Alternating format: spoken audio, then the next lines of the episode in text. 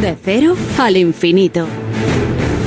Llegamos al espacio que cada semana dedicamos a los héroes sin capa, la seguridad y las emergencias con nuestro experto David Ferrero, que hoy hablará con el almirante jefe del contingente Dédalo 23. David, ¿qué tal? Buenas noches.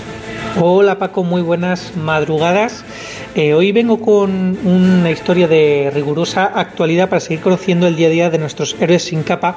Ahora veréis que eh, constantemente están realizando eh, pues su labor. muchas veces hablamos de los héroes sin capa que nos cuidan y que nos protegen aquí en territorio nacional, pero hoy vamos a hablar de los militares también que están protegiéndonos fuera de nuestras fronteras. Es que fijaos que ahora mismo, en estos momentos, está teniendo lugar un, ejercicio a gran escala en el Mediterráneo y es que eh, desde el pasado día 16 de enero eh, se hicieron a la mar las unidades integrantes del Grupo de Combate Expedicionario Dédalo 23 eh, como parte de la contribución española a la seguridad marítima en el Mediterráneo y también como parte de ese compromiso a la disuasión y defensa de los aliados de la, de la, OTAN por parte de, España. Desde su salida de rota de, este, de este grupo, de este destacamento, se han llevado a cabo operaciones anfibias a lo largo del litoral español, eh, concretamente en Almería, en Cartagena y en Mallorca, y posteriormente en costas francesas, en las costas de Córcega y Tolón, donde se realizaron también diversas modalidades de operaciones anfibias aprovechando las capacidades que tiene este grupo de combate expedicionario del que ahora vamos a hablar y que vamos a conocer un poquito más de cerca. Gracias a quién? Pues gracias de la persona eh, que está al mando, que es el contraalmirante Gonzalo Villar y que nos va a atender esta noche y al que ya quiero eh, darle la bienvenida. El contraalmirante Gonzalo Villar Rodríguez es comandante del grupo anfibio y de proyección de la flota. Eh, almirante, ¿qué tal? Buenas noches y bienvenido. Buenas noches, muchas gracias. Agradecidos nosotros por tenerle en este programa, además, a estas horas. Eh, almirante, eh, ¿cuál es el objetivo que tienen ustedes eh, dentro de, este grupo de combate expedicionario Dédalo 23?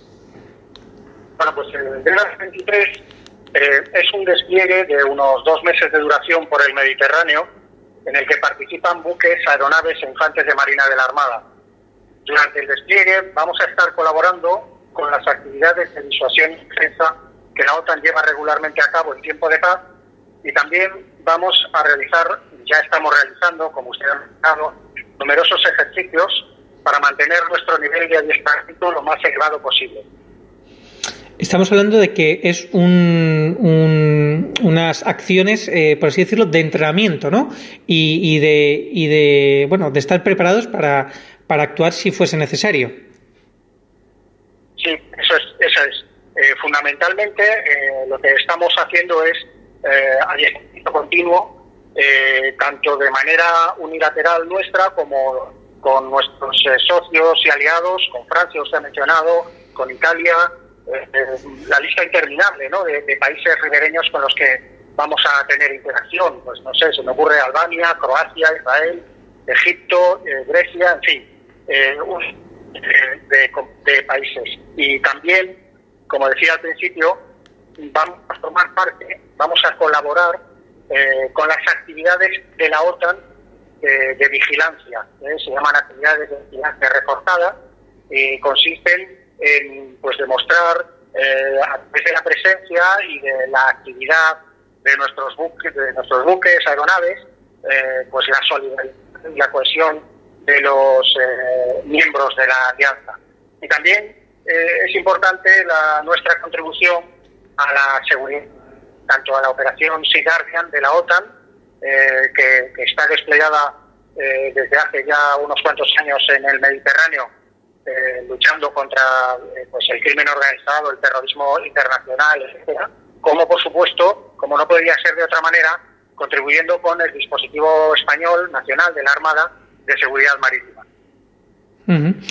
Vemos eh, que, por lo tanto, este despliegue tiene varios prismas y todos ellos muy, muy importantes. Como nos comentaba, eh, pues durante este despliegue se incluirán actividades, como ya hemos dicho, frente a las costas de Italia y Francia, pero también Egipto. Nos comentaba, es al final hacer también marca España, ¿no? A, lo grande, porque con este tour, por así decirlo, como nos comentaba el almirante, pues se van a ir fondeando diversas actividades en, lugares eh, pues diversos de todo el Mediterráneo. Eh, quería preguntarle a este, a este respecto. Estábamos hablando de acciones anfibias. ¿Qué, significa realmente este término? Bueno, eh, las operaciones anfibias, nosotros decimos que lo que nosotros aportamos, que el grupo aporta a la defensa, es lo que nosotros llamamos la capacidad de proyección del poder naval. ¿Qué quiere decir esto? Esto es eh, la capacidad de, desde las operaciones que realizamos en la mar, influir en los acontecimientos eh, en tierra. Y esto para esto tenemos eh, dos vectores principales. El primero, como usted dice, pues las operaciones anfibias, ¿no? El batallón reforzado de desembarco de Infantería de Marina que llevamos a bordo durante este despliegue, repartido entre los buques Galicia y Castilla y el Juan Carlos I. Eh, las operaciones eh, anfibias eh, pues, llevar a cabo en la costa. Podría ser desde una operación de evacuación de no combatientes españoles o, europeos que estuviesen en, una, en peligro en una zona donde hubiera algún tipo de hostilidades, o, actuar como una fuerza de interposición entre dos bandos en conflicto, como ya ocurrió en 2006 en Líbano, en el que la Brigada de Infantería de Marina desplegó eh, en un tiempo récord para establecer lo que es el, germen de la participación española en la misión de interposición de Naciones Unidas en Líbano, eh, o, pues eh, ya misiones quizás más de, ayuda humanitaria también, por ejemplo, como las que llevó a cabo el Galicia y el Castilla, pues cuando fue el huracán Mitch en Nicaragua, el tsunami de Indonesia, etcétera. O sea, la, infantería de marina embarcada eh, tiene una versatilidad eh, tremenda y nos permite eh, llevar a cabo un montón de operaciones. Pero también, aparte de los infantes de marina, llevamos a bordo del Juan Carlos I una unidad aérea compuesta por Harrier y helicópteros que nos permiten también llevar a cabo operaciones dentro de la costa a bastante profundidad, pues como podría ser la defensa de una población civil eh, ante ataques aéreos o, con drones, como por ejemplo está el ejército de tierra desplegado en Turquía, en Adana, para proteger a la población de, los misiles balísticos, etcétera. En fin, eh, eh, eso es a lo que nos dedicamos nosotros y quizá lo que nos hace distintos a nuestros compañeros del ejército de tierra y del ejército del aire en este sentido es lo que nosotros llamamos la capacidad expedicionaria que quiere decir que eh, tenemos la rapidez de despliegue, eh, una rapidez de despliegue que no está eh, al alcance de ellos, pues porque nosotros al operar desde aguas internacionales